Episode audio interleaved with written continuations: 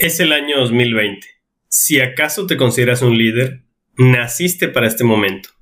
Te necesitamos en este momento histórico más que nunca.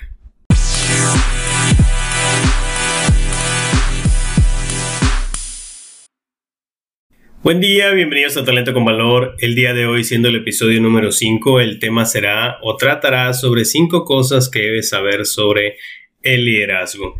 Ciertamente es un tema interesantísimo, te debo decir que me, vino a la mente porque, como bien saben algunos que, que, me conocen, pues estoy en las clases de maestría todavía y todavía es fecha que estamos viendo el tema del liderazgo, siendo que estuve en la carrera de psicología y te voy a decir que dos años de eso, para mis compañeros no me dejarán mentir, dos años de eso se enfocaron mucho al tema de, de liderazgo. Aparte, hay incontable cantidad de material sobre este tema, hay mucha gente que lo trabaja, hay mucha gente que lo estudia. Me di a la tarea de poner cinco cosas importantes que quisiera comunicar a alguien que va comenzando en este camino. Tres de ellas yo creo que son cosas básicas que debes de, de saber y que ciertamente sí se enseñan en muchos seminarios, talleres y todo esto.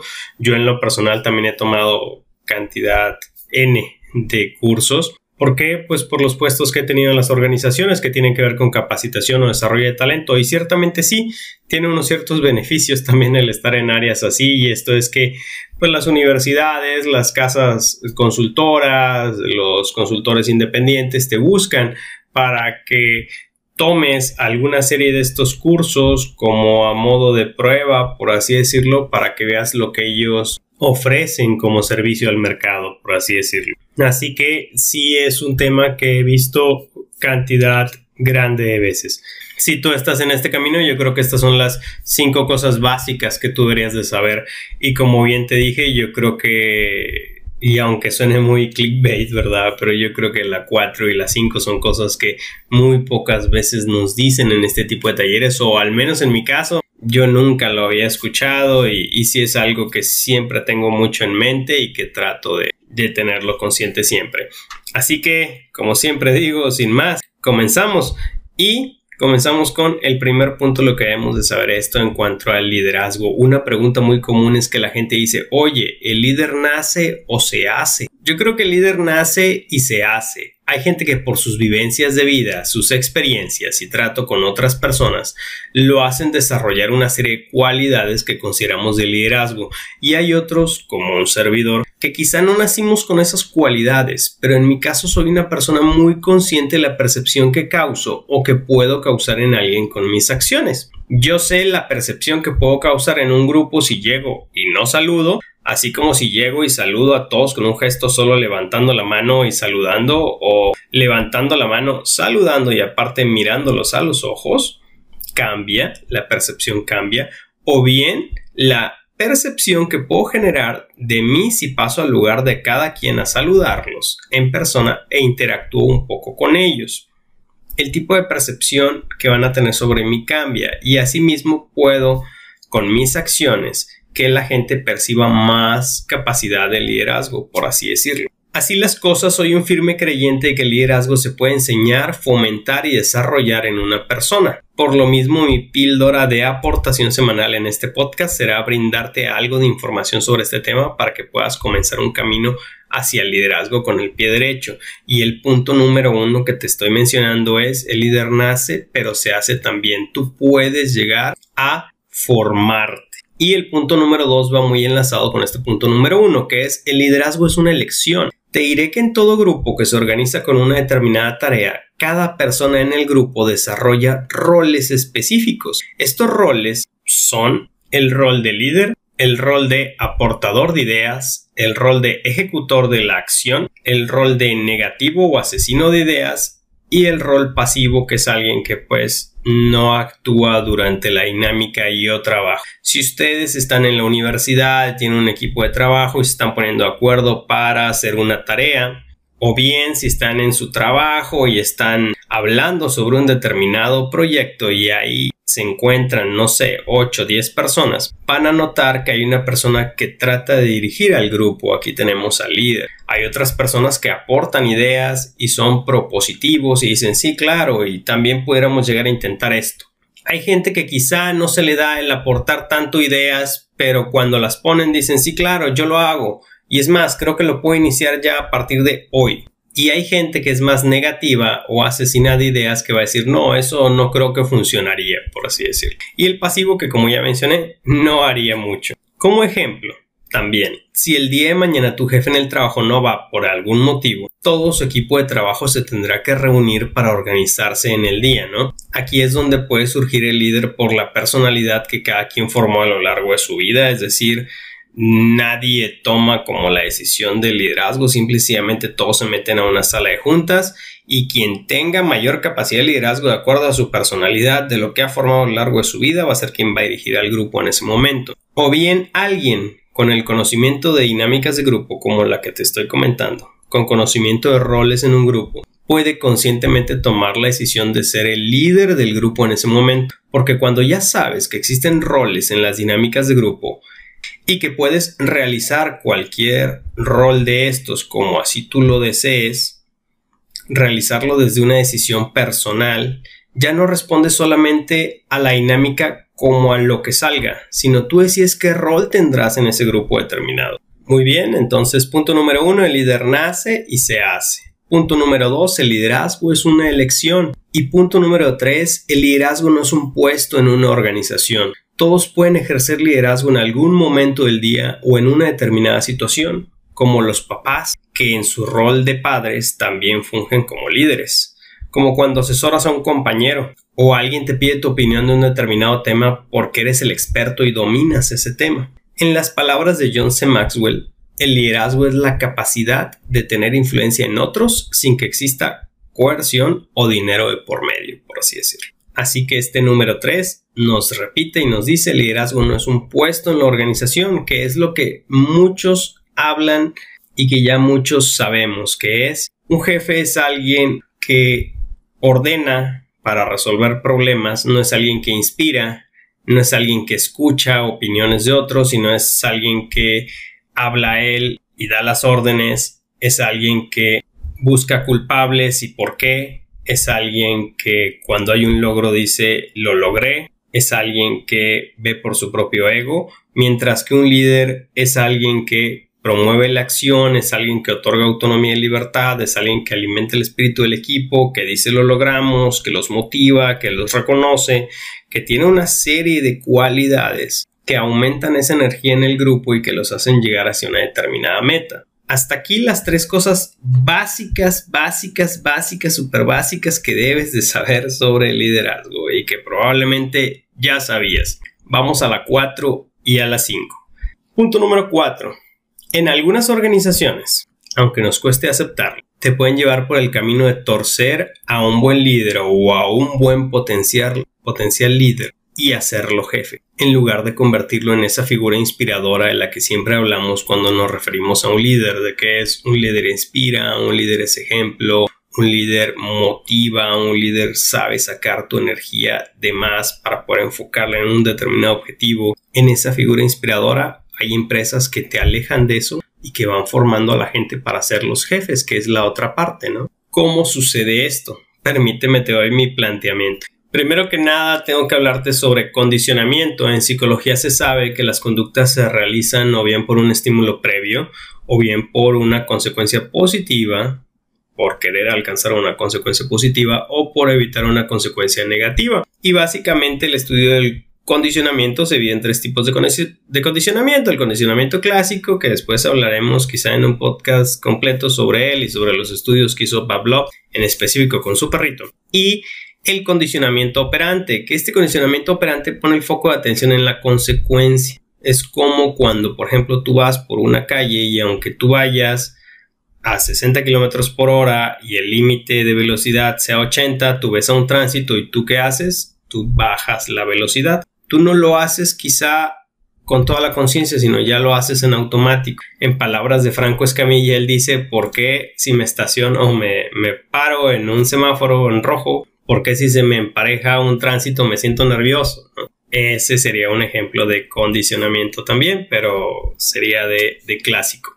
Pero en el condicionamiento operante es, tú ves un tránsito, inmediatamente cuando lo ves, reduces la velocidad, por así decirlo. Es decir, por una consecuencia, la acción la estamos realizando por una consecuencia, pero la parte importante del condicionamiento es que no eres consciente de que lo estás haciendo como una respuesta automática. Ahora bien, este ejemplo del tránsito, traspolémoslo y mejor ahora bien hablemos de un colaborador que fue ascendido a un puesto de liderazgo en la, organización. Hablemos de un nuevo líder. Y que este nuevo líder tiene todas las ganas de ser eso, un buen líder, y que ciertamente comienza bien. Se comunica bien con su equipo, administra sus tareas, prioriza, delega, trae buena vibra y ganas de hacer las cosas bien, tiene buena comunicación o trata de hacerlo en lo más posible bien con sus colaboradores, trata de hacer las cosas diferente como algún día quizá las hicieron con él. Quizá jefes que tuvo en el pasado tenían un liderazgo negativo y él quiere ser todo lo contrario. Pero un buen día el director de la compañía recibió una orden en la junta de consejo un cliente está presionando con su pedido y hay que actuar y hay que sacarlo hoy mismo. Le pasa en modo de urgente una tarea al gerente del área de este nuevo líder y el gerente por la presión de cómo se lo pidió el director lo pide de mala manera al nuevo líder del que estamos hablando, alguien con una posición de supervisión y ya saben cómo puede ser esta mala manera de la cual estoy hablando. Le puede levantar la voz, puede usar maldiciones, puede utilizar frases como para hacerlo menos. Total, el nuevo líder del que trata nuestro ejemplo, por un mecanismo de defensa llamado desplazamiento, del cual hablaremos después, o bien por el estrés, por la presión, o por el modo en cómo su cerebro asimila la orden que le pasaron, ese día pasa el requerimiento a su equipo, pero ese día no lo hace de la manera como regularmente lo hacía, que es diciéndoselos de buena manera.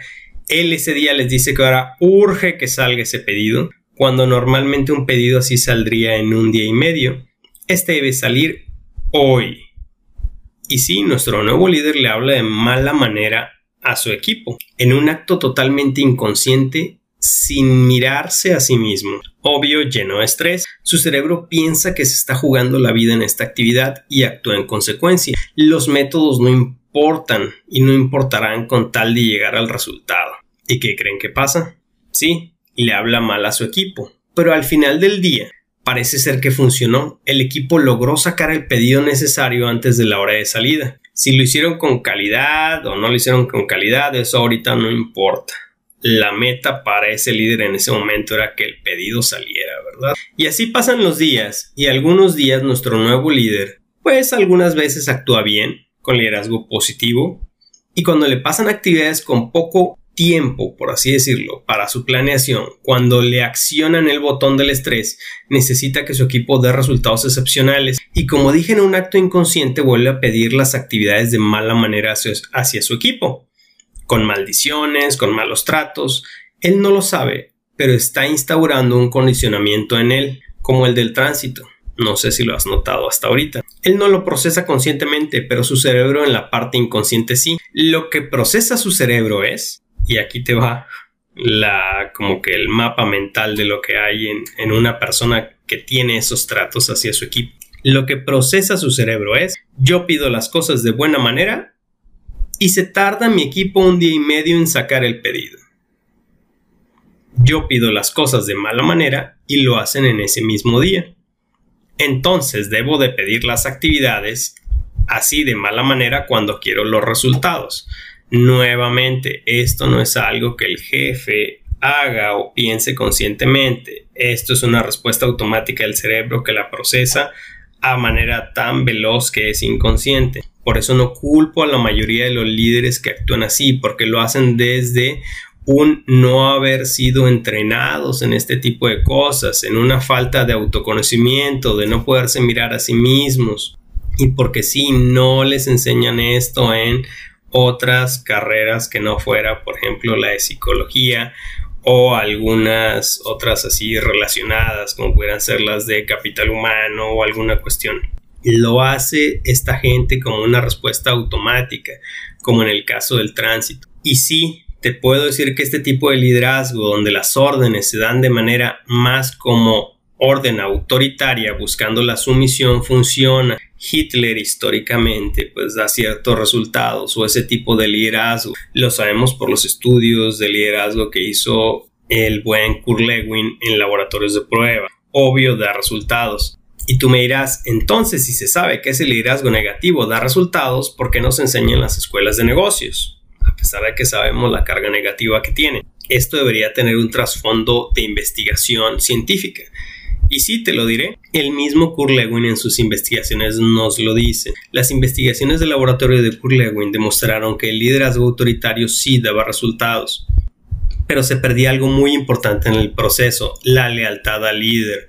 En los estudios de laboratorio las personas hacían caso al líder autoritario mientras estuviera ahí presente, pero si no estaba no lo hacían. Entonces, si tú eres líder autoritario, si tú no sabes cómo pedir las cosas a tu equipo, si tu fuerte no es la comunicación asertiva, si cuando estás bajo presión tratas mal a tu equipo de trabajo, si porque tuviste un mal día te desquitas con tu equipo, o porque no pudiste dormir lo suficiente, si tú reprendes a tus colaboradores frente a todos los demás con una falta de empatía y de respuesta ecuánime ante una situación, déjame decirte que sí, quizá te pueda dar resultados esa manera pésima de administrar tu posición.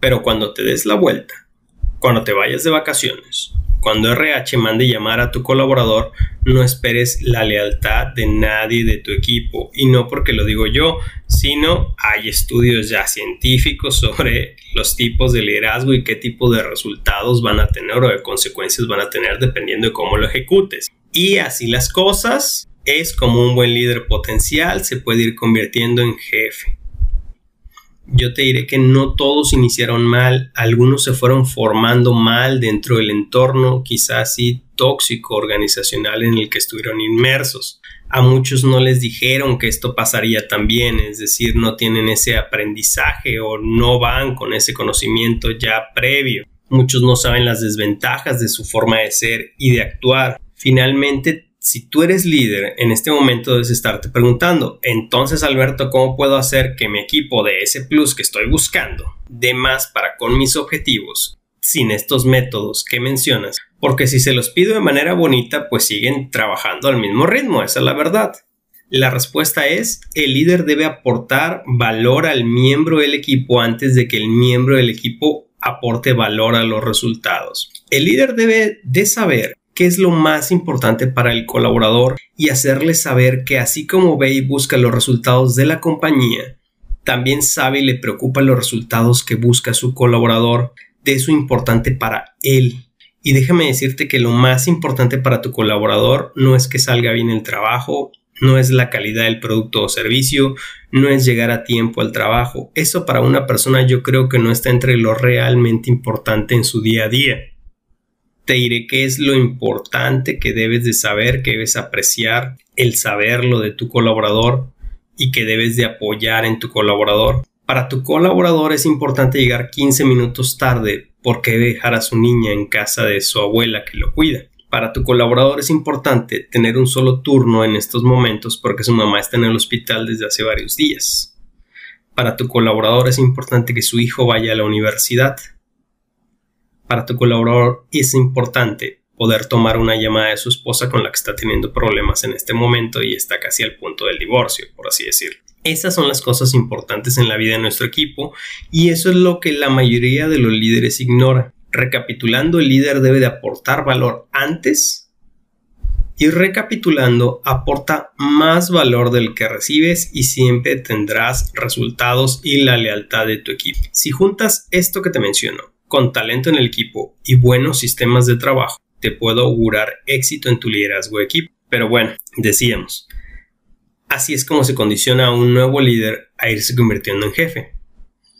Porque su mente inconsciente ve consecuencias positivas en un acto que obviamente es negativo. Pero una vez que eres consciente de esta situación, una vez que sabes lo que te estoy diciendo, ese acto será a partir de ahora más una decisión que tú tomas. A partir de ahora es una decisión de vida. Estamos de acuerdo. Y ese sería el aprendizaje número 4. El aprendizaje número 5 será el tercer modo de condicionamiento que es el aprendizaje vicario, en el cual se aprende por estímulos vistos por el sujeto e imitación de conductas. Como no sé si te ha pasado, que tú vayas a cruzar la calle y esté en rojo, entonces te detienes. Y por un momento, pues volteas a ver el celular o algo así y ves de reojo a 3-4 personas que están al lado derecho tuyo y comienzan a cruzar también la calle. Tú no volteas a ver el semáforo nuevamente, sino simplemente los ves a ellos que van a cruzar y dices, ah, ok, ya debe estar en verde, entonces comienza a caminar y luego ves que se acerca un carro y dices, déjame volteo, volteas al semáforo, volteas, lo ves en rojo, esa gente se estaba cruzando en rojo porque creía que alcanzaba por los tiempos a pasar antes que el carro o una cuestión así. Tú lo que haces es que te regresas. Una de las cualidades que tiene el ser humano para adaptación más sencilla y para sobrevivencia es aprender por imitación. Nos facilita mucho las cosas en la vida y tiene una gran ventaja, pero también tiene una desventaja y es que también podemos aprender cosas o nos podemos ir formando mal por imitación o este aprendizaje por observación mal empleado, por así decirlo. En lo personal te puedo decir que he ingresado en contables juntas de equipos de trabajo de directores con sus managers he pasado en la vida. No sé, había juntas clásicas de una vez a la semana de estos tipos de equipos de trabajo. Y es triste ver cómo cuando les hacía una pregunta al grupo, los gerentes de estas áreas volteaban a ver qué responde primero el director, como diciendo no me vaya a equivocar o a decir algo que no le guste. El problema es que eso lo aprendieron viendo. Aprendieron que quien cuestionaba al líder, en este caso al director, podía tener un resultado negativo en la organización podía ser que quizá no creciera o lo podían correr. ¿Qué pasa por consecuencia? Aprende que para sobrevivir en ese entorno debe renunciar a su liderazgo para alguien que está en un puesto obviamente de liderazgo y que debe renunciar a sus ideas, a su creatividad, a su innovación. Pero asimismo esto lo creó y lo permitió ese director de inicio, estamos de acuerdo, con tal de alimentar su ego. Hizo un equipo de gente que opine igual que él, sin conciencia propia. Si el director solo da órdenes y no escucha propuestas, sus managers, ¿qué va a pasar con ellos? Se acostumbran a que se les ordene, reduciendo su capacidad de pensamiento creador de soluciones y propuestas al negocio, que irónicamente es para lo que fueron contratados, estamos de acuerdo. Y este es el punto número 5 de lo que debemos de saber sobre el liderazgo, es decir, también aprenden observando en determinados entornos cómo sobrevivir en ese entorno, pero para algunos en las organizaciones, sobrevivir significa renunciar a su propio liderazgo y es algo absurdo, es algo, es un sinsentido, como dicen algunos, ¿no? Finalizando este tema de liderazgo, te voy a decir que me, puede dar material para muchísimos podcasts más. Fue difícil elegir qué decir de liderazgo en este primer podcast, así que decidí comenzar con estos cinco puntos y entre ellos con dos puntos que me llamaron la atención no haber escuchado antes en seminarios, en cursos de liderazgo, este tipo de cosas. Pero que sí siento que soy un poco más consciente de ello gracias a mi carrera y o profesión. Al final, si decides ingresar en este camino de liderazgo, creo que la labor más difícil que tendrás como líder no será la de liderar un equipo o hacerlo llegar a un objetivo. Yo creo que la labor más difícil que tendrás como líder será la de autoliderarte, tener más conocimiento de ti mismo, tener más conciencia de tus actos y tomar las decisiones correctas para ti mismo cuando ya seas consciente de muchas de estas cosas. Y eso que suena tan sencillo será una gran labor interna en la que te aseguro que no estás solo, porque si decides tomar ese camino, mi compromiso será apoyarte. Gracias.